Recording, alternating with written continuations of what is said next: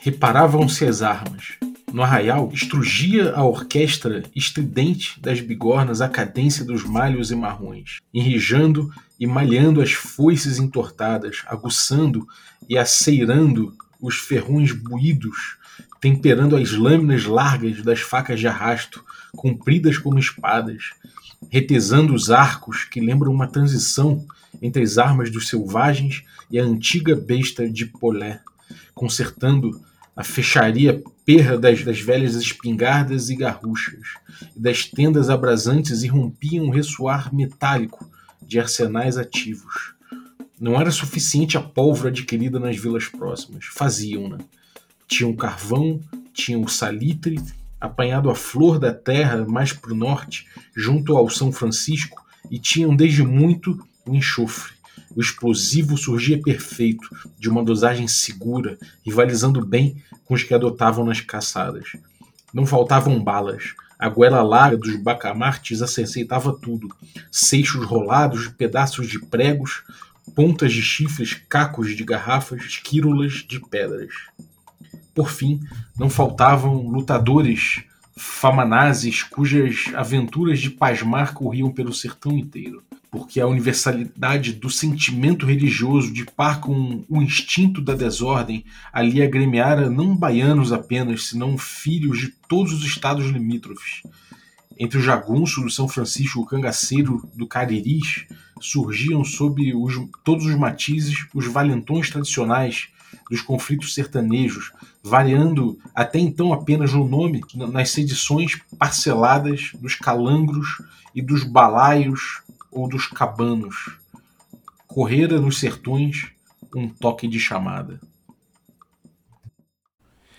Tomar café eu vou, café não costuma falhar. Tomar café eu vou, café não costuma falhar.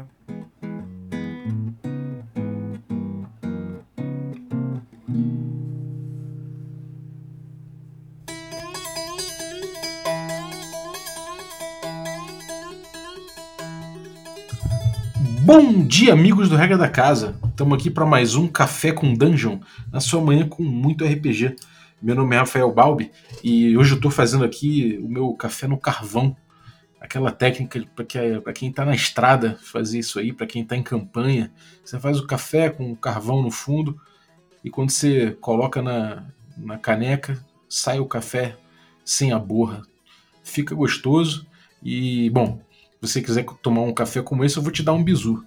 Mas hoje a gente vai falar justamente aí de sertões, a gente vai falar de canudos, Euclides da Cunha, a gente vai falar do nosso próprio nosso próprio apêndice N, por assim dizer. A gente vai dizer dessa literatura, a gente vai falar sobre essa literatura brasileira que dá tanta aventura, que dá tanta ideia, que tem tanto material que a gente muitas vezes deixa de lado e que felizmente a gente vê aí algumas iniciativas como a do Pedro Borges, aí que resgatou parte desse, dessa literatura para inspirar o seu jogo, né? E bom, a gente vai falar com ele sobre isso. Mas antes, eu gostaria de lembrar que você pode se tornar um assinante do Café com Dungeon e beber um café como esse que eu estou bebendo com um desconto especial. Se você quiser um desconto no Café Ovelha Negra, pode ir em picpay.me barra café com dungeon e assinar o nosso podcast. Você, a partir de 5 reais, participa no grupo de Telegram, recebe conteúdo extra, participa de sorteios dos nossos parceiros e recebe esse, esse cupom especial para comprar o café Ovelha Negra lá no site deles, né, ovelhanegracafés.com.br. Se você não é assinante ainda, mas quer ainda assim usufruir dessa parceria, pode usar aí o cupom Dungeon Crawl, tudo maiúsculo. E é isso. Aí você contribui com a gente, bebe um café excelente. Então, então cara, cada vez menos motivos aí para você não apoiar o Café com Dungeon. Bem-vindo, Pedro! E aí, tudo bom, cara? Certinho, Balbi? Fala, galera. Pô, é um prazer poder contar um pouco da nossa história, né, cara? A gente que vive tantas aventuras em tantos mundos, em tantos lugares, até o Oriente parece que tem mais lugar do que, do que o sertão nas nossas mesas de jogo, né? Acho que tá na hora da gente fazer alguma coisa a respeito. É verdade, cara. E tanta coisa se passou, né, cara? Tanta, tantas histórias que a gente tem, é tão rico culturalmente e de história também, de conflitos, que realmente é uma, é uma, é uma coisa que é muito. É, a gente aproveita muito abaixo do que a gente podia aproveitar isso nos nossos, nossos exercícios lúdicos, né, cara? Eu tava falando no início aqui do, dos sertões, a gente, a gente tem, tem todo esse, esse mundo de canudos, né? Todos esse, esse, esses acontecimentos, a gente tem relatos, a gente tem a mídia refletindo tudo, a gente tem, enfim, a gente tem uma literatura ampla e vasta que a gente pode aproveitar como você fez no teu jogo, né, cara? Conta aí é, do teu jogo um pouquinho para quem não pegou, a gente tem um episódio inteiro sobre o, sobre o jogo do Pedro, mas é, fala um pouco do teu jogo e fala de como é, você foi atrás de referências, como é que foi essa busca por referências do teu jogo. Bem, é, nesse período de, de, de pandemia que todo mundo parece que foi obrigado a olhar mais para dentro de si, eu tentei fazer um revisionismo também no RPG, né? Não para abandonar nada que eu estivesse trabalhando, mas poder aproveitar para poder trabalhar numa coisa diferente nessa época de. nessa pausa da, da, vida que a gente conhecia antes, que pode nem ser pausa, né? Mas, bem, filosofia de lado, é, eu fiquei muito apaixonado pela, pela literatura dos sertões, mas acima de tudo do Grande Sertão Veredas, que talvez seja até um outro programa interessante é, para a gente apoiar. Mas Os Sertões, assim como o primeiro Guerra nas Estrelas é visto como um pior filme em relação ao Império Contra-Ataca, ele teve que ser visto primeiro para você depois entender e dar o devido crédito ao filme que veio depois. Eu acho que os sertões têm isso. Eles te dão a, a, noção do universo para que depois você se desenrole, é, é, você possa alçar outros voos, né? Tem que entender o básico. E isso é feito de uma forma muito didática, né? É, o, Os Sertões ele é considerado o primeiro livro reportagem brasileiro, né, publicado em 1902. E a, ele, a, essa história do sertão foi muito importante para o Cordel do Reino do Sol Encantado, porque ele tem uma coisa meio que ele é medieval, mas ele é meio que atual ao mesmo tempo né? É, é, é, atraído por essas obras e também pelo Alto da Compadecida do Ariano Suassuna, eu senti que já estava na hora de eu dar uma investida mais forte em fazer um RPG relacionado ao, ao cangaço. Já tinha a ideia do cordel, mas ficava um pouco travado em relação à métrica. Acabei achando como solução usar a linguagem do repente e como a gente trabalha com livros pequenininhos e uma dinâmica fácil de fazer, eu consegui trabalhar muito bem é, é, o, meu, o meu ofício como escritor, trabalhando objetividade, podando muita coisa, tentando deixar propositalmente partes em branco para considerar que o autor vai completar isso da maneira que ele entender melhor, né? Eu acho que o Cordel RPG, acima de tudo, ele é uma proposta de um olhar diferente do RPG, tanto no sentido do conteúdo, como na forma, como na parte do, do game design também. Uhum. Cara, eu citei ali brincando, né, o Appendix N, que para quem não sabe é, um, é um, um, uma parte ali do AD&D primeira edição que o Gygax coloca as influências todas que ele teve ali, pelo menos as principais, para escrever o D&D, né, junto com, com o Arneson ali. E aí você tem ali toda uma literatura expressa ali, uma literatura de sword and sorcery, de espada e feitiçaria expressa ali e tudo mais. E a gente vem fazendo um, aqui no Brasil, nos Estados Unidos principalmente, é, um, um, resgate dessa literatura, um estudo mais profundo dessa literatura. E qual é o teu Appendix N, cara? É. O, um dos cordéis de bônus, que na verdade é um cordel que vai acompanhar a produção da arte, a gente cria de brincadeira o Appendix S. Uhum. S de sertão. Que a gente vai listar ali todas as obras, né? Então é muito interessante quando você. É, quando você vai criar um universo, você tem que é, buscar o maior número possível de fontes distintas. Né? Eu acho que é, é, eu também sou muito influenciado pela essa questão do apendicene quando eu passei a entender de que antes de começar a fazer o trabalho, deveria pegar um conjunto de obras que pudesse ajudar a, a, a, a, compor com maior facilidade, né? A entender também que boa parte do que as pessoas têm no inconsciente coletivo, ela está associado ao que foi absorvido nessa, nessa literatura. E sempre que eu posso, eu dou uma dica para qualquer leitor mais preguiçoso, especialmente com a dificuldade com os termos arcaicos né, dessas obras, é acompanhar os quadrinhos do Rodrigo Rosa, né? Ele é o ilustrador. Ele tem um quadrinho dos Sertões, chamou Sertões à Luta, e tem um outro do Grande Sertão Vereda. São, são como escritores distintos, né? Redatores distintos. Mas esses, essas duas histórias em quadrinhos, elas também facilitam bastante para quem quer conhecer mais o Cordel do Reino do Sol Encantado, sobre esse olhar de fonte histórica, né? O, o, o Cordel ele é, é diz que é uma cópia do nosso Brasil, mais ou menos uma cópia do Brasil para quem 100 anos antes de quem é do ano 2000. Né? E a ideia é essa, é um Brasil mágico. Ele, ele, ele tem essa referência histórica muito forte, mas a gente tem a possibilidade de colocar monstros, de colocar coisas do imaginário, né? Que no final das contas vai ser temperado de acordo com cada contador, com cada narrador, né? Ele vai colocar o tanto que ele tem mais ou menos vontade. Tem algumas tabelas que até podem mudar nisso, né? Eu sou. É, o, o, o Cordel do Reino Só Cantaro tem duas influências muito grandes pra gente fechar essa parte do RPG, né? Eu considero duas grandes influências: os jogos solo e os jogos OSR. Né? O SR no sentido de que, por mais que você tenha sugestões de tramas, você tem uma série de tabelas e possibilidades que vão meio que matar é, uma história que seja roteirizada né? Ou que seja um, um, um, um, Em termos de game design, eu poderia dizer que ele puxa mais pro, pro, pro sandbox do que pro railroad.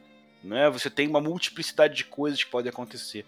Você tem um cordel que é só de tabela, então o mestre ele pode inserir um monte de coisas ali no jogo que você tem um pensamento de um outro cara que trabalhou seis meses pensando num monte de coisa diferente, e aí quando você rola aqueles dadinhos ali, né, de uma maneira subjetiva, tá lá um, um universo de possibilidades, né, que o jogador, que uma pessoa sozinho, um mestre sozinho, talvez tivesse dificuldade de, de tirar da cartola sozinho, né? Uhum. Essa parte de trazer o mastigado e de fazer com que as tabelas entrem no jogo de uma forma mais fluida é, foi muito importante no desenvolvimento desse trabalho.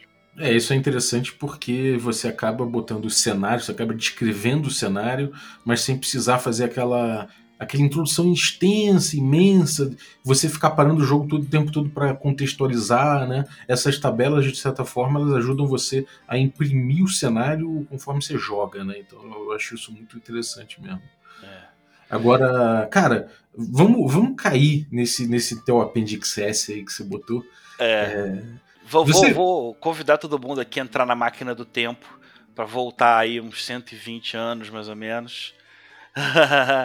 e engraçado encontrar um, um, Brasil que, pelo menos em termos midiáticos, ele não é muito diferente do de hoje. Eu vou dar um exemplo. É, a gente viu toda essa novela em função do caso do Lázaro, né?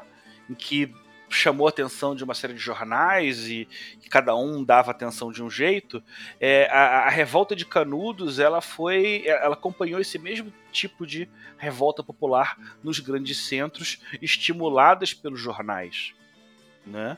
É, era o, o, Brasil que estava começando a amadurecer, entendendo que ele era um Brasil múltiplo, né?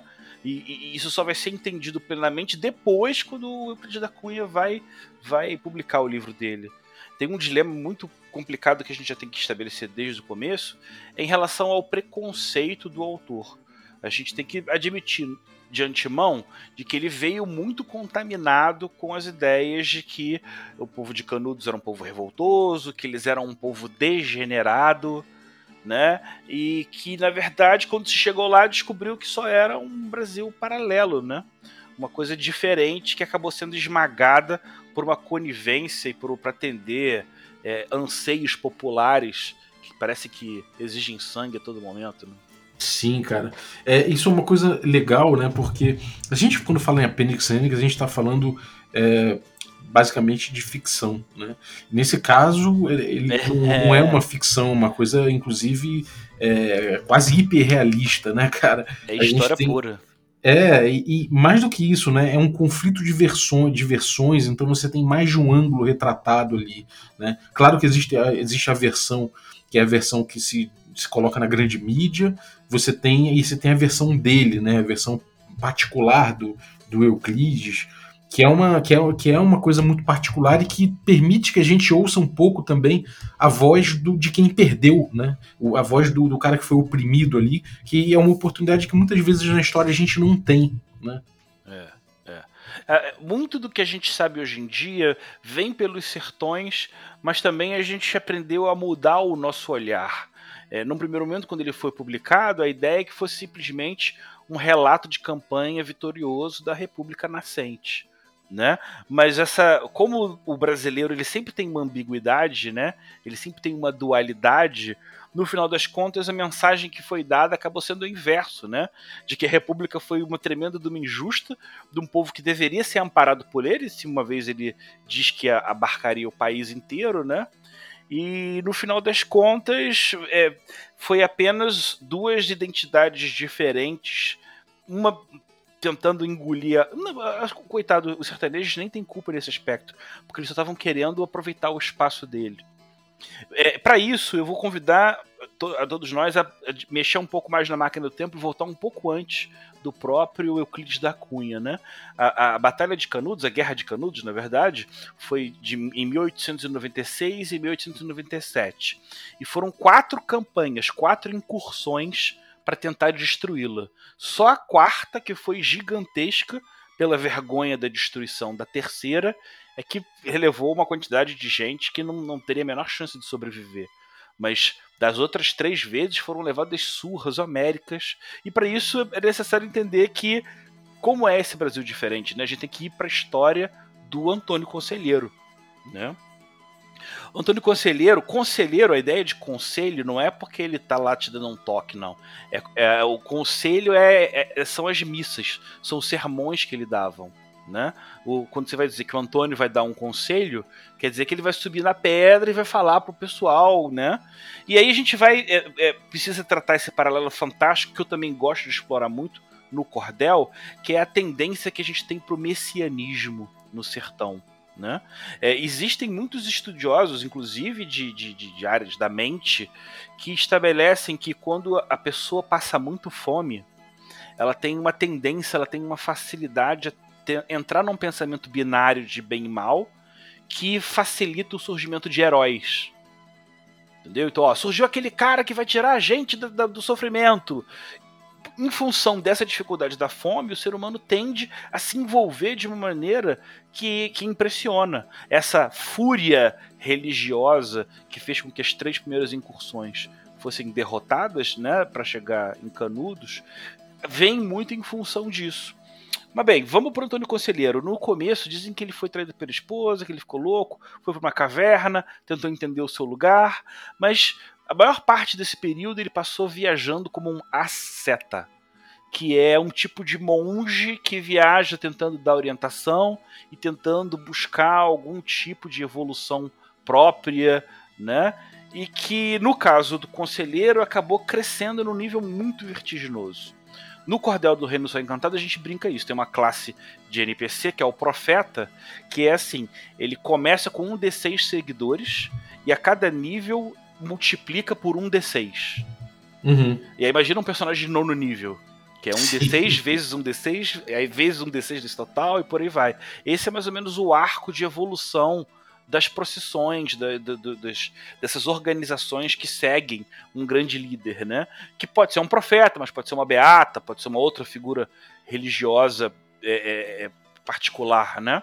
Mas o crescimento do Antônio Conselheiro foi muito grande. Ele veio lá do Ceará, né? Passou por boa parte do sertão e ele se estabelece em Canudos, que é um lugar que ele, ele batiza de Belo Monte e ali você tem um período de crescimento absurdo. Por quê? Porque chega uma hora é, que a procissão se torna tão grande que ela não consegue andar, então ela para. O que, que acontece? Deixa de entrar gente nova? Não. Elas passam a vir de diferentes lugares do sertão, fugindo da fome, fugindo da sede e acabam encontrando ali né, um, um, um, um, polo, uma capital. Então, se você pensar como se fosse num videogame, né, que seriam dois lados num RTS da vida, é você tem que entender que Canudos, em parte, representou uma canalização de imigração dentro do sertão. Né? O poderio que se juntou, estima-se que Canudos teve, chegou a ter 25 mil pessoas, quando uma cidade grande naquela época tinha 4 mil. Né? É, é, é, muito impressionante, é muito opressor. E isso deu um cagaço muito forte nos caras da região. É, eles resolveram montar uma cidade perto de Juazeiro. E aí eles compravam muita madeira e estavam levantando a cidade do nada, o que já eram inclusive labirintos de casas, o que facilitou bastante a defesa no momento da invasão, que a gente vai explicar um pouco mais à frente. Mas chegou um, um, um momento em que eles compraram uma quantidade absurda de madeira e a cidade de Juazeiro se recusou a pagar, a entregar. E aí eles começaram a fazer uma pressão grande. A cidade de Juazeiro, apoiada pelos coronéis e pela igreja, que tinham inveja do poder do Antônio Conselheiro, começaram a vê-lo como um inimigo daquela região, pelo menos deles que mantinham o status quo. Né? E eles precisavam destruir essa ameaça. Como é que eles poderiam fazer isso? Obviamente alguém teve a ideia genial de dizer o seguinte: ah, vamos mandar uma carta lá para a capital e dizer que esses caras são monarquistas, porque esse pessoal da República odeia monarquista. Se a gente falar que eles querem trazer o imperador de volta, eles vão vir aqui rapidinho carregando com um soldado, com pólvora, com canhão, com diabo A4 e vão resolver o assunto pra gente. É, contextualizando a galera, isso aí era, um, era uma luta política que o Brasil tinha passado recém ali, né? Então era uma coisa que ainda estava na cabeça das pessoas, né? Que a, que, que a monarquia podia tentar voltar, que é, podia se, é, haver uma insurreição e que focos de monarquistas estariam tramando esse tipo de coisa. Então era, era o bicho papão da época, né? Isso, isso.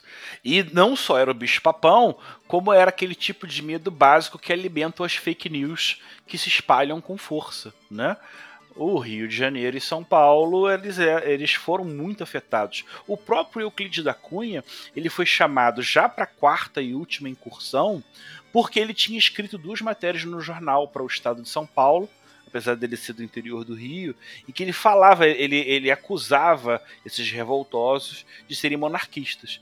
Uma vez então que os militares. Ele, ele tinha sido militar, ele acabou saindo, a relação dele sempre foi muito conturbada, mas como um cara culto e, e, e acima de tudo, bastante técnico, ele foi convidado para poder fazer um mapa político, cultural, geográfico, o mais completo possível dessa campanha. É, e a gente não pode reclamar nem um pouco do profissionalismo desse, desse, desse jornalista, né? Porque é. se não fosse uma, uma, certa, uma certa abertura para ser impressionado pelos fatos e tentar reportar isso com algum com algum tipo de, de isenção, ainda que, enfim, que fosse um ator ali no meio, uma coisa meio jornalismo gonzo, é, se não fosse esse profissional se esforçando para isso, a gente não teria ouvido um outro lado, né? Ele provavelmente teria ido influenciado já, já teria com ideias, preconceitos na cabeça, e a gente não, não conseguiria ouvir um outro lado, né? É. E, e no final das contas, a, a, a, o que mais assustava e impressionava o resto do país era a força furiosa da defesa do, dos jagunços, né? O próprio termo jagunço, que antes ele tinha origem é, mais associada a, a, a, matizes afro, é, é, a palavra tinha uma conotação mais associada a um assassino, uma coisa assim mas que no Euclides da Cunha ele virou essa, esse arquétipo do guerreiro é, é, brasileiro, né, que é um cara tosco, mas ao mesmo tempo é ele que tem acesso às armas de fogo e é ele que tem a truculência para fazer o que tem que ser feito, né? É, o Brasil, por ser um país muito grande, ele sempre se valeu de um braço armado criminoso, né? Desde os bandeirantes lá atrás até os poceiros amazônicos de hoje em dia, o Brasil, para poder ocupar esse país tão gigantesco, ele teve de se valer de forças militares dúbias, né? Paramilitares, né? Alguns deles até eram parte do governo em períodos da história, né? Especialmente na ditadura, por exemplo.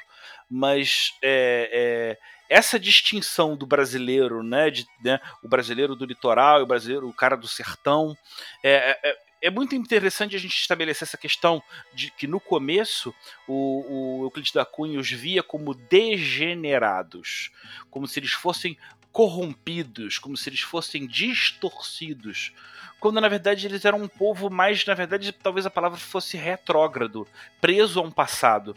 É, o Império é, é, no começo, isso também fez parte do, do, do, do Cordel RPG na pesquisa, é, o Império investiu muito pesado para ganhar dinheiro com cana-de-açúcar. Porque no primeiro da cana, tudo escoava para a Europa, que pagava mais, que pagava muito, então era tudo para aquele lado. E todo o litoral brasileiro teve isso, né? No, no Nordeste, começando por é, Pernambuco. Só que chegou uma hora que se descobriu um fenômeno que até então era dúbio chamado as Grandes Secas, que são ciclos de estiagem que o, o, o Euclides da Cunha até aponta que existia um padrão é, de 9 a 13 anos entre essas grandes secas, que fizeram com que todos os planos de ganhar dinheiro com a terra fossem por água abaixo. Então você tem um período do Império que investia muito dinheiro, tanto que você tem muitas ruínas de grandes engenhos espalhados pelo sertão, e foi complet, completamente abandonado, especialmente com o surgimento da República, né? Quando você tem essa retração do, do, do poder, você acaba acaba esquecendo do resto do país, né? Quem está além da fronteira, quem está fora da fronteira. E o Euclides de Cunha ele aponta isso, aquela frase famosa dele, o sertanejo é acima de tudo um forte, é uma percepção de que, olha, esse povo aqui foi largado para morrer nas secas e eles não morreram eles prosperaram da maneira que eles puderam e eles conseguiram crescer num tipo de lugar que aí vale a gente também destacar esse ponto sedutor, né? O que, que é a Caatinga, né? O que, que é aquele, aquela região? A gente também poderia fazer um, um trabalho, e aí é legal porque isso tem a ver com o pessoal que curte o Hexcrawl, de o que, que é, é, é, é esse lugar. as pessoas muitas delas não sabem. A Caatinga é um bioma exclusivo do Brasil. Não existe nada parecido no resto do mundo. Né?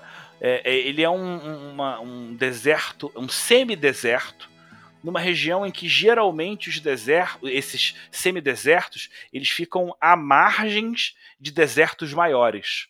O sertão não. Ele tem zonas úmidas que acabam criando peculiaridades é, de bioma, né, e uma demo, é, um demográfico atípico que cria uma coisa que eles chamam de mata branca. A gente tem uma ideia de que é, é um que a Caatinga é um deserto. Cara, ele tem uma vida riquíssima, riquíssima. É, só que ele é totalmente alienígena pra gente, porque nós mesmos estudamos muito pouco. Né? Ela, ela tá se perdendo em função de uma série de alterações feitas pela humanidade desde então, mas ainda é uma fonte de coisas fantásticas. Os diferentes tipos de cacto. Apesar de estar num lugar extremamente quente e seco, você pode a partir de uma planta conseguir se hidratar, né? A gente tem uma impressão de que lá é muito quente, que é tipo deserto, né? Mas na maior parte é um clima tropical semiárido. As temperaturas ficam lá entre 25 e 30 graus. Tem algumas exceções fantásticas. É uma região chamada Raso da Catarina, que chega a ter 42 graus. Que aí é um desertão punk sinistro, uhum. também vale dar uma atenção para um outro momento. Mas a gente é uma região viável, né, cara? Muita gente trata a questão, o, o local, como, é, essa região, como uma região inviável, como se nada acontecesse ali, mas pelo contrário, né? É. Justamente essa riqueza permitiu o povo que foi abandonado para ser consumido pela fome e pela seca, resistiu, sobreviveu e acabou ressurgindo de uma maneira que as pessoas acharam perigosa, estranha, né? A, a, a, primeira, a primeira incursão foi só para poder anular um grupo de revoltosos que estavam querendo roubar madeira de Zuazeiro. Né? Você sempre tem esse twist pelo ponto do olhar. À medida que as coisas foram aumentando, é que essa tensão foi, foi, foi surreal. É, nos registros que a gente tem, é possível a gente avaliar já nessa quarta é, é, essa, nessa quarta incursão. Peraí, eu já não sei mais se é a quarta ou se é a terceira. Eu acho que é a terceira. Sim, é a terceira. Olha só, tenho aqui o relato. É... A primeira coluna, sob comando do general Silva Barbosa, sairá de Salvador, vai de trem até Queimadas e passará por Monte Santo. É composta por 3.415 homens, 180 mulheres, 12 canhões Krupp e um canhão Whitworth 32. Na retaguarda, protegendo mantimentos e munições, 380 homens do Corpo de Polícia da Bahia. A segunda coluna, que veio pelo outro lado, por Jeremoabo, é, sob liderança do general Cláudio Savagé, é, partiu de Sergipe em tropas separadas, reunindo-se em Jeremoabo e seguindo para Canudos, com 2.340 homens, 512 mulheres e 70 crianças. Um hábito do exército brasileiro que é muito atípico no resto do mundo é que os exércitos tendem a levar suas mulheres e crianças consigo, né? É, cara, surreal. Como o Brasil é muito grande e que você tinha que levar os exércitos, os exércitos tinham que virar mini cidades para serem autossuficientes, né? Desde a época da guerra do Paraguai lá atrás, ele falou: olha, vamos levar um bando de homem, ah, mas vamos levar também mulher, porque se tiver só homem vai dar problema. E aí no final o nego levava os filhos ou tinha filhos no caminho, né? Então você tinha uma movimentação que a gente tem registros bem específicos, né?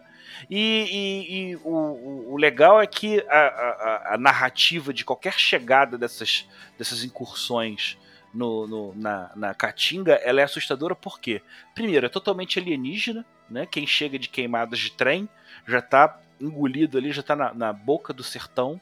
E é muito comum você encontrar nas estradas é, é, carcaças de soldados inimigos, alguns empalados, mesmo que na maioria só as cabeças, né? Que dá aquela noção clássica de RPG do aqui existem povos selvagens, né? E que cara, você pode botar aquela visão meio que de orques, né? Matando, esquartejando. Não, aquilo ali era uma tentativa desesperada dos sertanejos de mandar um sinal para as pessoas pararem de ficar mandando gente para morrer na mão deles. Né? Chegou-se um ponto em que eles chegaram a ter uma arrogância de que Deus estava do lado deles e poderia vir a quantidade de, de, de, de exércitos de fora porque eles iam, eles iam triunfar. Né? Sim, e tem uma coisa muito forte a respeito disso que é justamente o povo que, tá, que, que, é oprimido, que não tem muito mais a perder, né? Se você perde ali Canudos, o que, que você faz, né? É, ele é o último recurso daquele, daquela gente, daquele povo. Então, realmente, é, é uma situação que, que dá uma, uma superioridade. É, é, é não sei se é correto falar isso, uma superioridade moral para aquilo, né? Você está você tá lutando, isso te dá um, um higher ground moral, né? Um, Ó, um... Na, no, no Sun Tzu, na arte da guerra, ele falava que assim, sempre deixe um espaço para o inimigo fugir. Sim. Porque ele vai escapar por ali ele vai lutar com menos ferocidade. Se o inimigo entende que está cercado, ele vai lutar com o dobro da fúria dele. Porque ele entende que é o último esforço. É igual o cara que melhora um pouco antes de morrer. Exatamente. Né? Exatamente. É, isso, isso é uma coisa que é muito determinante ali, né? E, e a gente vê que, que existe essa, esse incômodo, né, que você falou aí, é, com, com, com canudos, e, e, que o mundo em torno tentava, é, tentava pautar muito isso, né? tentava trazer a ideia de que isso era é, monarquista, que isso era, é, era, era separatista, que, que enfim, que, que, até era, sei lá, você tinha muito, muita, muita fake news rolando a respeito disso, numa época que você não tinha internet ainda, né? Então é, é aquilo, você chegava pouca informação, chegava pouca informação para você e o que chegava era falso, né? Então isso, isso complica ainda mais a situação dessas pessoas que, se, que ficam ainda mais perdidas, isoladas, né, da opinião pública, né? Isso. É, na, o líder da terceira incursão era o Coronel Moreira César, que por acaso, é, com muita alegria para mim, mudou de nome para Rua Paulo Gustavo, lá em Niterói. Porque ele é, ele, cara, ele era um general bizarro, coronel, né? Bizarríssimo, ele era o corta-cabeças. Ele fez a fama dele na Guerra do Paraguai, lá embaixo. E ele tinha ser uma fama de extremamente violento, extremamente exigente. Mas olha como é que o mundo é louco, né? Ele tinha epilepsia. E aí, na derrota, na derrota significativa que ele tem lá, ele tem um ataque, ele tem um surto. Fica tremendo lá, fica se debatendo todo. Para quem tiver curiosidade, o, o, Eduardo Buena, o Peninha, ele tem no, no, canal dele no YouTube, Não Vai Cair no Enem, um episódio sobre canudos que eu convido ao pessoal depois via dar uma olhada, que ele também faz um, esse acompanhamento da guerra de canudos, né? É, mas vamos, vamos dar um olhar mais RPGístico um pouco, então, para isso, né? O, o, o, essencialmente, os sertões do Euclides da Cunha, ele é separado em três partes, né? A terra, o homem e a luta. É, na primeira parte, ele é, oferece estudo de relevo, de solo, de fauna, flora, clima. Cara, isso é puro hexcrawl, cara puro hexcrawl. Se você conseguir eh, sobrepujar a dificuldade da escrita dele, mas entender que ele está falando, eu vou, eu vou citar aqui alguns exemplos que são muito interessantes, né? É, é, o, o, o, sertão, ele geralmente no verão, ele tende a aumentar a amplitude térmica dele. Quer dizer o que? Durante o dia, o dia é mais quente e à noite é mais fria.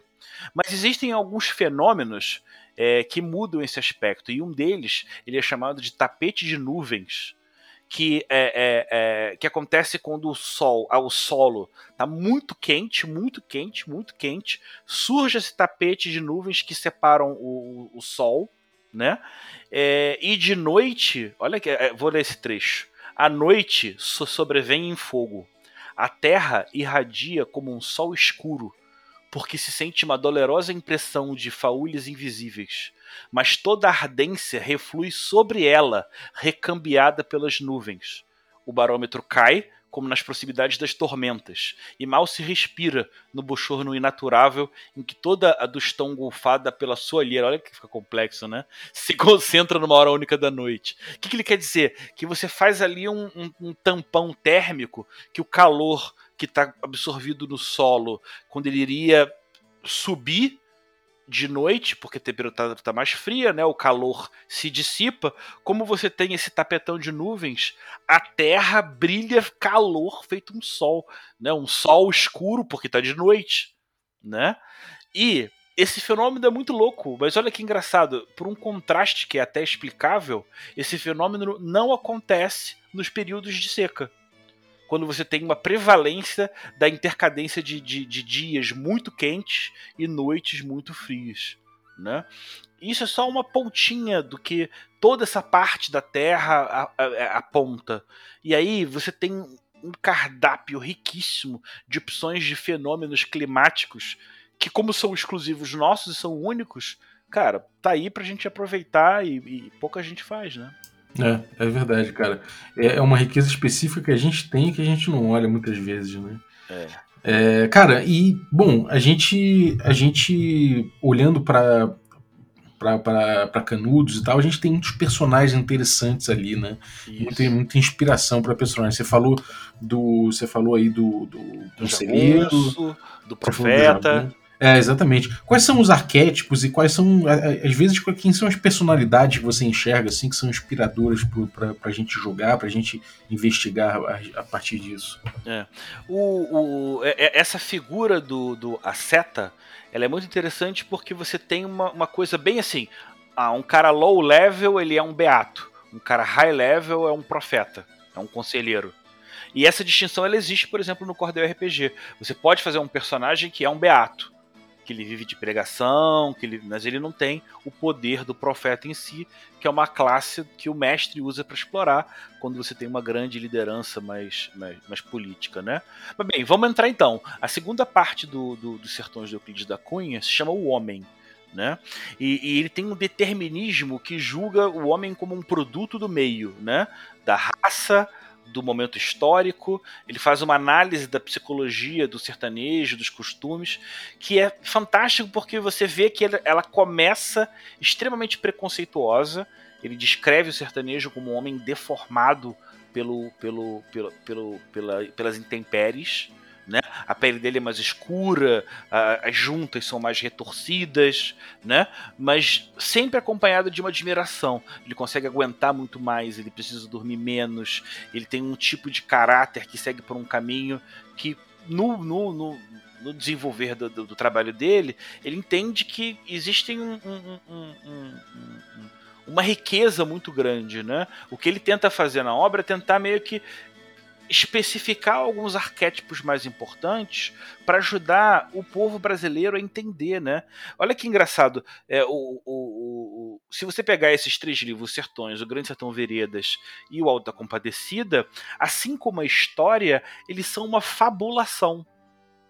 Né, são uma fábula, óbvio que calcada e baseadas em referências de vivência, em referências históricas, mas ainda é, é uma fabulação. Né? E nos sertões a gente tem o início dessa noção dessas classes como do jagunço, como a classe do profeta. Se existem no cordel, foi porque eles foram tirados quase ipsilíteres do material dos, dos, dos sertões. Né? É, no capítulo do homem ele meio que separa em mais ou menos que duas partes, assim, uma para armar o palco e outra para introduzir os personagens, né? É, é, o que nos leva mais uma vez a outra coisa louca, né? É, a gente tem um preconceito muito grande de povos distintos. A gente tem essa mania besta de achar que o cara alto, loiro e maravilhoso, ele tem uma cultura mais rica e interessante. Independente do sofrimento e da aparência que possa ter qualquer povo, é, é, é o povo sertanejo tem uma quantidade de elementos culturais e de, e de padrões de como multiverso mesmo, né? Quando a gente fala, por exemplo, do Sul, a coisa muito que se fecha ali no gaúcho, né? Não vou dizer que não, que não é rico, poxa, óbvio que é muito rico. Em cada um dos nossos estados, a gente meio que consegue estabelecer, vai, um ou dois arquétipos clássicos, né? Você tem o gaúcho, você, o, o, jagunço, ele é uma obra mais complexa porque ele não tem só no sertão, ele tem em Minas, ele tem em São Paulo, de certa forma ele tem no Mato Grosso, tem no Amazonas, né? É, é, e o que eu quero dizer com isso? O, o, o, o, Nordeste ele tem uma multiplicidade de arquétipos de personagem que voltando para a criação do, do, cordel, né? Quando eu comecei a escrever o cordel, eu pensei assim, ah, eu vou fazer um jogo que é cangaceiro contra jagunço contra volante, os três brigando entre si, né? O, o, o primeiro cordel ele só tem essas três classes. Mas uma hora eu parei e falei, cara, não, eu preciso criar mais classe, eu preciso dar mais opção. Eu não vou dar três opções só para um grupo de seis personagens, né? E aí veio a outra compadecida no primeiro momento, que me fez entender que, pô, tem um monte de coisa que eu já posso pegar ali com facilidade, mas que desde os sertões lá atrás você já pode entender que o, o, o jagunço ele é diferente do vaqueiro.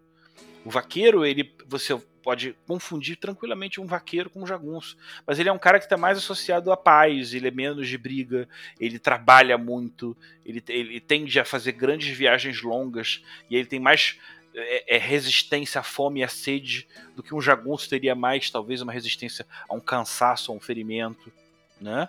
E você tem, sabe, uma, uma, uma, uma, riqueza muito grande. Saindo um pouco dos sertões, mas falando no Nordeste, você tem ainda uma cultura indígena riquíssima, né? A maior parte delas derivada dos Cariri. E você tem também um universo de origem de matriz afro que é sensacional. Por quê?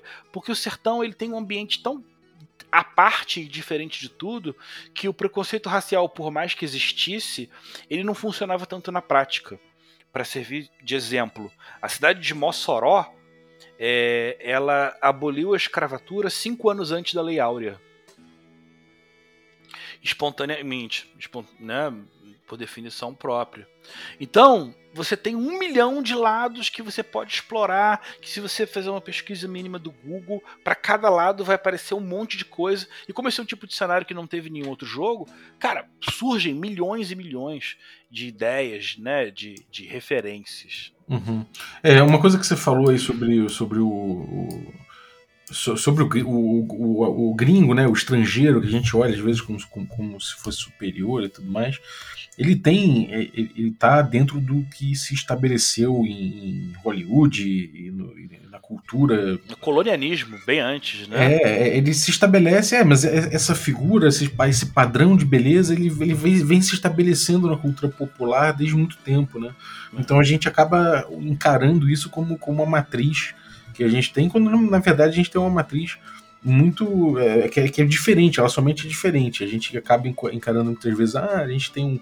O, o povo sertanejo é um povo feio, castigado, isso é uma, isso é uma visão extremamente extremamente apegada a esse tipo de estética que se forma na nossa cabeça a partir de mídia, né? Exato. Então, isso é uma coisa muito. É, é um olhar muito importante a gente ter, de fato, de poder encarar a beleza do nosso povo, né? De, da, gente, da gente parar de olhar é, é. para padrões estabelecidos e olhar para a nossa beleza. E não somente para isso, mas também uma coisa muito particular que é quando a gente começa a misturar a religiosidade, o folclore e traços nossos, né? A gente tem aí o Câmara Cascudo, a gente tem esse tipo de coisa que traz esse elemento de, de mito, né? De, de, de, de ficção né, para esse meio, e é um povo também muito supersticioso. A gente, a gente também tem nossas superstições. Você é, foi influenciado também por Câmara Cascudo, por esse tipo de tradição, né? É, não, sim, a pesquisa. Cara, mostrar a tabela com a quantidade de referências é, é muita coisa mesmo. Né?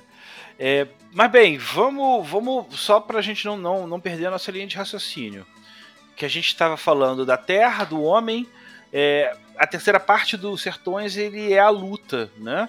Ele fala sobre o que foi a, a, guerra de Canudos mesmo, né? Ele explica com riqueza de detalhes os fatos da guerra, né? É, é, o relato das quatro expedições por alto dá a entender de que não se tinha noção ao certo do tamanho do poder de Canudos. Provavelmente ele era é, é, é, crescia durante essa fase mais complicada. Lembrando que é um período de um ano só, né? De 96 a, a, a 97. Né? Mas ele consegue, depois de fazer esse retrato minucioso do povo, do lugar, tratando muita atenção o aspecto da fome, da miséria, da peste, da violência e muito da insanidade da guerra também essa parte da insanidade ela, é, é, ela se mistura muito quando você é, é o, o Euclides da Cunha ele, uma das referências visuais muito clássica desses sertanejos é quando você tem um exército é, que carrega um, um, um crucifixo gigante de madeira como um objeto de culto, mas que quando ela vai atacar, eles abaixam o crucifixo e transformam ele num ariete para poder arrebentar quem tiver do outro lado, né? Essa, essa brincadeira visual ajuda a entender que é, Canudos foi dissecada pouco a pouco, né? Chegou uma hora junto com esse quarto exército que eles conseguiram cortar a linha de suprimento de água, que você tinha um riozinho próximo, que o povo era obrigado a ir e vir, especialmente de noite, para poder é, encher as reservas é, de canudos, né? Tem que lembrar que tinha muita gente. Outro ponto que a gente tem que destacar é a, a forma de, de organização era quase que uma anarquia funcional. Quem vinha de longe e pudesse trabalhar, imediatamente tinha direito a ter um teto e uma comida. E como você estava incessantemente produzindo casas, e isso vem de uma outra característica do Antônio Conselheiro, que é o seguinte: desde a época que ele era seta, que ele era novo, a, a fórmula dele de fazer crescer as procissões é porque ele tinha um comprometimento de construir e reformar igrejas. Isso permitiu com que ele e os homens dele tivessem um conhecimento de construção a ponto de fazer levantar uma cidade que foi de nada a 25 mil pessoas num prazo curtíssimo. Eu chuto aqui três anos, mas é, é, é, é pode ser até menos, né?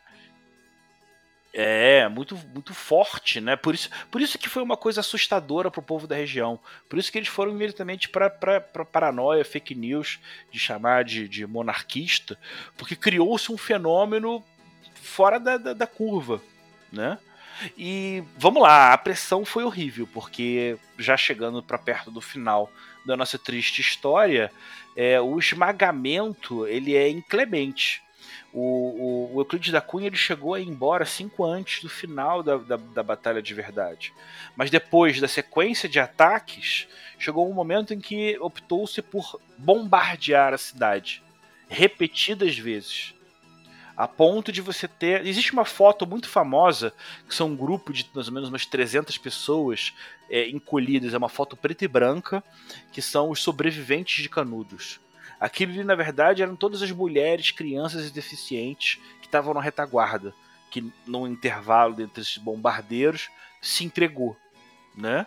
E o que sucedeu foi um, uma destruição maior ainda, porque a, a, a, ordem era de que o lugar devia ser é, de, é, dizimado, né? E isso é muito comum você contar a história de salgar a terra, né, para não deixar plantar mais nada problema é que salgar de verdade é, é caro demais, é pesado demais. Mas o que aconteceu ali foi um extermínio, foi uma matança pesadíssimo. Volto a destacar mais uma vez para quem quiser conhecer, dá uma olhada no, no quadrinho dos Sertões à Luta, do Rodrigo Rosa, porque ele mostra justamente como funcionou essa evolução. Né? No início existiam muitos canhões, mas os sertanejos sabiam que para levar um canhão para lá era muito problemático, muito burocrático. Então eles não encostavam nos canhões até um determinado momento, sabendo que aquilo ali dava um trabalho da porra. Sacou? E a partir do momento X, a partir daqui, aqui é, é, é o terreno é, é, acidentado o suficiente. Então, se eu mandar um grupo de cinco pessoas de noite, eu consigo estragar quatro, cinco canhões numa mesma incursão no estilo de guerrilha. né? É, é, é, toda essa parte é, é, é, eu acho muito sedutora porque eu gosto muito de fantasia medieval, mas eu tento buscar por jogar já há muito tempo variações, né? E ali você tem um nível tecnológico que eu gosto muito, que é o seguinte, você tem arma de fogo, mas ele é quase que uma besta melhorada. né? Você até tem já os fuzis é, é, que vinham da, da, Inglaterra, lá da Guerra da Índia, é, mas você ainda tinha muito justamente isso, o bacamarte, o pau de fogo, os tipos de armas é, é, é, arcaicas e subdesenvolvidas, é muito doido. Cara, pra você ter uma ideia, uma das fotos, que é um pau de fogo, é o seguinte: é tipo um, um sino muito comprido, com um corpo muito comprido, que tem um pau atrás, você tem um, um, um lugar para você colocar o pavio, e aí lá dentro você tem pólvora e um monte de coisa que você atulhar. Uhum. E aí você vai para cima do inimigo com, aquele, com aquela pólvora pegando, sem saber em que momento vai estourar. Caceta. E aí você usa a ponta do, do, do, do, do cano para esmagar e bater na cabeça da pessoa. Então cria situações do tipo, você tá batendo num cara com uma porra de um pau de fogo, quando chega o raio da brasa, aquilo explode e estoura o pedaço do sujeito onde estava voltado a, a, a aquilo. Caralho, meu Pô, só imagina isso. Você, você bate com uma massa que você rola um dado por turno, no round que sai um, se você acertar naquele turno, você dá mais um D20 de dano. Tem isso no teu jogo, cara? Cara, eu acabei de ter essa ideia, vou te falar. pra descrever, porque eu, tava, eu tô vendo aqui a imagem da, da, da parada, mas olha como é que é isso, cara. É, é, é, o, o, interessante é, é essa fartura. O Tony Garcia, do Geração Xerox, ele fez uma brincadeira que gostei muito. Ele fez uma associação ao conceito de oceano azul em quem trabalha com startup. A gente está num lugar novo tão inexplorado, tão pouco pensado, que você acha coisas maravilhosas, tipo, você acha uma pepita de ouro no chão. Sacou? Basta você fazer uma pesquisa simples. Cara, quando chegar lá, é, é agosto, quando todo mundo que participou do financiamento coletivo receber lá em primeiro lugar todos os PDFs, né, para poder já ficar inteirado já da regra, por meio de pesquisas simplíssimas mesmo, se quiser só com, com, com Wikipedia, já vai conseguir descobrir um milhão de histórias fantásticas, né? Não é pouca coisa não. Maneiro, cara, maneiro. E bom, acho que a gente deu um, a gente deu um passeio aí pela história de Canudos. Terminou com, com o pessoal sendo então dizimado por canhões, né? E uma população que restou ali é, sendo, sendo resgatada, entre aspas, né? Isso a, a, vergonha do, do, do que aconteceu em Canudos ela foi tão pesada, né?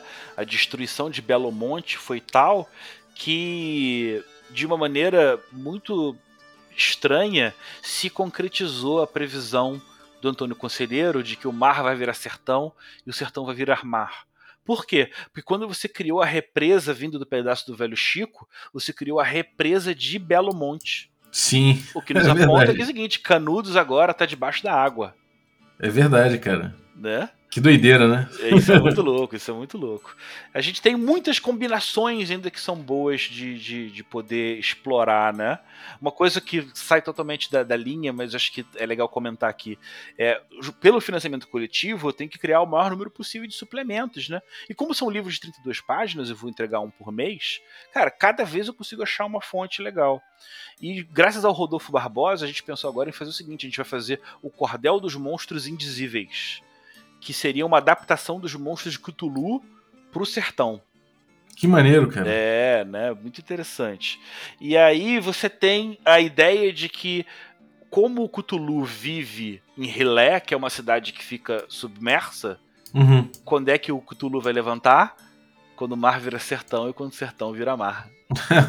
que né? maneiro. Dá até para fazer uma associação com os cultos sebastianistas, que é uma galera de Portugal que acredita que o, o, o rei Sebastião vai voltar. Vai voltar das águas, né? Sim. É, é, é, é, paralelo ao Rei Arthur, né? Isso, isso, né? Tem uma amplitude muito legal. E é engraçado que o, o, o, por meio do cordel, o, Nordeste absorveu muito disso. Você tem cultos sebastianistas, especialmente em Pernambuco e na Paraíba, que hoje em dia não tem uma crença religiosa, mas tem um apego cultural de, de, de, de registros que, mais uma vez, outra fonte inesgotável para RPG, né? Uhum.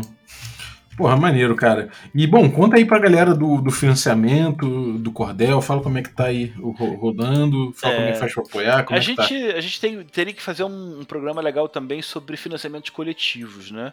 Como esse projeto já é o segundo, né? O primeiro foi o Crônicas, que já tem já uns seis anos. Eu acho que eu consegui estabelecer um modelo que leva mais ou menos um ano de você fazer um projeto no primeiro no começo você escreve, depois você faz o, o, buzz, depois você cresce a atenção, entra numa parte de divulgação em rede social. Eu agora estou nessa parte, exatamente bem, bem perto da meiuca do projeto, que é conhecido como o Vale do Desespero, em quem trabalha com financiamento coletivo, né? Porque é muito comum no início você ter muito, muito investimento e o final também ter muito, que é a galera que não quer deixar de aproveitar os extras. Sim. Né? É, o meio, o meio quando, quando dá aquela mornada, né? Isso. E aí o nosso objetivo é fazer subir a barriga, né? A gente aqui na, na pandemia a gente fala de baixar, aqui a gente tem que subir, a gente tem que gerar o buzz. E eu estou muito feliz de poder convidar todo mundo, porque a gente, eu finalmente fechei com o Bruno Prosaico as capas dos seis cordéis. O Bruno Prosaico é um artista maravilhoso, desde que eu pensei nesse projeto. Eu enfiei na cabeça que era ele que deveria fazer essas capas. Fiquei muito feliz dele poder é, é, é, é participar. É, é, eu também eu tenho uma afeição muito grande porque nós tivemos um amigo comum que é o Thiago Rolim, que a gente sempre vai lembrar aqui, foi um camarada que jogou com a gente. Eu, cada vez mais, quando falo desse projeto, eu tenho que falar dele também. O, o Cordel do Reino do Sol Encantado também é uma homenagem a ele, sacou? E, e, é muito interessante a gente ter esse vínculo emocional às nossas raízes, né? Eu fico muito feliz que o Bruno tenha topado fazer essa, essa, esse, esse desafio, né? E, cara, não deixem de dar uma olhada, seja no facebook.com barra cordelrpg ou no catarse.me barra cordelrpg. Nesses dois lugares você já tem lá as seis capas que vão ajudar o povo a entender como é que funciona o projeto. A gente está com uns 18, quase 19. Deixa eu dar uma confirmada quanto está aqui agora. 18,745. E o seguinte, a gente também tem esse compromisso. A cada 1.500 a gente vai, vai, vai lançar mais à frente, né? não junto com, com os seis livros básicos, mas com, no, no, compromisso de um título por mês, uma série de títulos diferentíssimos, né? E aí isso vai ser material que só quem vai participar do financiamento coletivo vai poder ter. E aí inclui. É, tem, por exemplo, o Dicionário do Sol Encantado, que eu pego a terminologia, faço uma, uma filtragem para poder ajudar as pessoas a usarem o idioma, né, o dialeto do sertão. Você tem o Cordel dos Mapas, que tem sugestões de mapas usando o Roll20 como base, para você, quando for jogar, já tem um monte de coisa para poder usar de antemão. É, é, é, especialmente esses primeiros cordéis, é para entregar material mastigado. Né? Tem também o cordel dos rumores, todo ele só com tabelas de sugestão de rumor que pode levar a aventura ou algum desdobramento. Né? Tem o cordel das vantagens, que são habilidades especiais exclusivas dos personagens. O cordel dos vilões, só com, com NPC casca grossa. O Diacho que Caiu do Céu, que é uma aventura, que é inclusive baseado num conto que meu pai escreveu de um antepassado nosso, que foi pro sertão pegar um meteorito que caiu do céu. Que doideira, cara. É, essa história é muito legal. Eu, com essa meta já batida vai ter o conto do meu pai, original dele, e em cima disso a aventura. Que, como vocês podem ver, tem uma pegada meio Lovecraftiana já também, né? É, os, é, os lugares específicos do sertão, assim como o Vampire tem os By Nights, aqui a gente tem o Grande Sertão. Aí tem o Grande Sertão Salgueiro, por exemplo, que é um dos cenários. É, podem entrar outros, tipo o Grande Sertão Jeremoabo, o Grande Sertão Juazeiro, Juazeiro do Norte. Né? As opções ainda vão seguir. Ainda tem é, A Humanidade contra o Dragão da Maldade, que é uma aventura que eu faço como homenagem ao Glauber Rocha né, que tem vários filmes, é, é, em especial lá o Antônio das Mortes, que também vale como pesquisa de maneira legal. A gente bateu agora o cordel dos monstros indizíveis E ainda tem outros muito legais, cara. Tem um que é o Chegado Momento do Grande Julgamento, que é um equivalente do Alto da Compadecida, que o jogo começa com os heróis morrendo e termina num mega fórum é, é, interdimensional na qual os anjos e os santos são advogados e trabalham nesse fórum. E aí os jogadores sabem que, vai ter, que eles vão ser processados, que vai ter o julgamento deles, e antes do julgamento começar eles têm que buscar aliados, resolver problemas com inimigos, para na hora do julgamento, que é o final da sessão, tentar pedir para voltar para o mundo dos vivos, né? Que maneiro. É, muito legal. A, a Oliveira, que também, cara, poxa, uma, uma, uma, a pessoa que tem um lugar de fala, que deu a benção e que sem ela eu não conseguia sentir firmeza para conduzir o projeto, ela sabe tudo de cordel, tem mestrado, tem Diabo 4, ela sabe muito mais que eu. E aí ela também vai escrever um, esse vai entrar com 21.500, que chama O Ouro que Reluz como o Sol ou O Tesouro do Coronel Teodorico Sampaio, porque tem uma tradição dos cordéis de ter título duplo. Uhum. Né? É, tem, tem muito isso, né? É. E para fechar ainda do que a gente já tem do compromissado é o, o cordel alegórico do bestiário folclórico, que vai ter Saci Pererê, é, é, Alemoa, é, é, Boitatá, todos os bichos clássicos do, do, do, nosso folclore que tem uma faceta no Nordeste. Vai, ter, vai ser um bestiário folclórico, né? Muito bom. E para fechar, com 24,500 ainda, é o Alto Morro do Santo Cachorro. Que, cara, é uma aventura que surgiu por causa de um jogador que foi fazer um personagem padre e ele era devoto de São Guinefor. São Guinefor é um cachorro da França que foi elevado à condição de santo.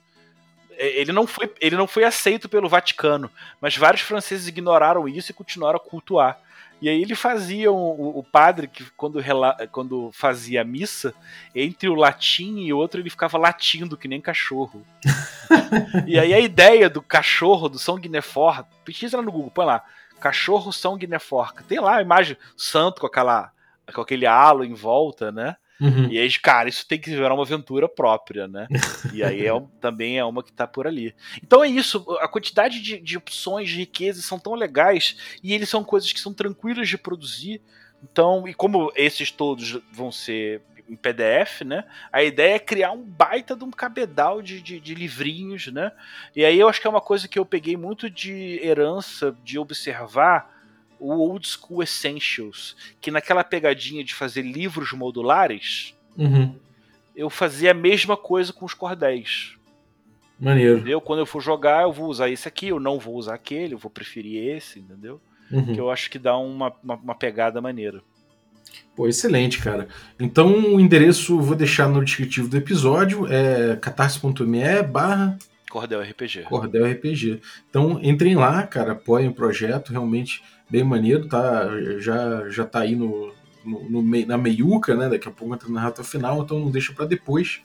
E, cara, correndo atrás já daqui a pouco em, de, de mais e mais e mais metas extras, né? O que, que tem de meta extra aí? Além disso aí, tem tem mais alguma coisa prevista? Cara, uma coisa legal que está sendo combinada com, os, com as pessoas que estão apoiando é o seguinte: ele vai ter o cordel dos personagens. Que era para ser um cordel só, mas eu já estou vendo que vão ser dois ou três. Porque o, os apoiadores eles vão poder criar personagens que vão aparecer nesses livros. Sacou? E aí a única coisa que eu, que eu vou começar a estabelecer daqui a pouco é o seguinte: é rolar uma série de arquétipos Óbvio que as pessoas vão poder inventar outras se elas quiserem. E aí, cada jogador vai poder escolher de antemão um arquétipo para ficar guardado para no momento posterior ele até fazer a ficha dele.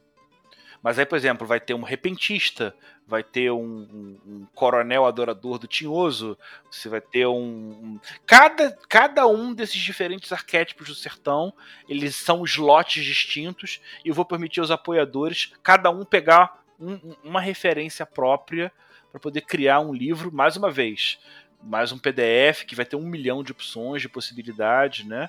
Aqui o negócio não é só ser fácil, é entregar muita coisa mastigada para facilitar cada vez mais o jogo. Excelente, cara. Então, pô, valeuzaço. Obrigado, cara, pelo conteúdo. Obrigado por trazer mais uma vez o Cordel aí. Isso. É... Aproveitar também e convidar o pessoal que talvez tem gente que ainda não saiba. Eu tenho um podcast também, que é o Legião de Dados. O uhum. Balbi, uma vez, já falou com a gente lá, conversou sobre a Ars Mágica, né? Uhum. Espero daqui a pouco ter mais uma visita pra gente trocar mais uma ideia, cara. Obrigadão mesmo. Poxa, valeu todo mundo que acompanhou a gente até agora. É, o podcast que é, inclusive, aí apoiado pela New Order, né? Então, cara, podcast maneiro mesmo.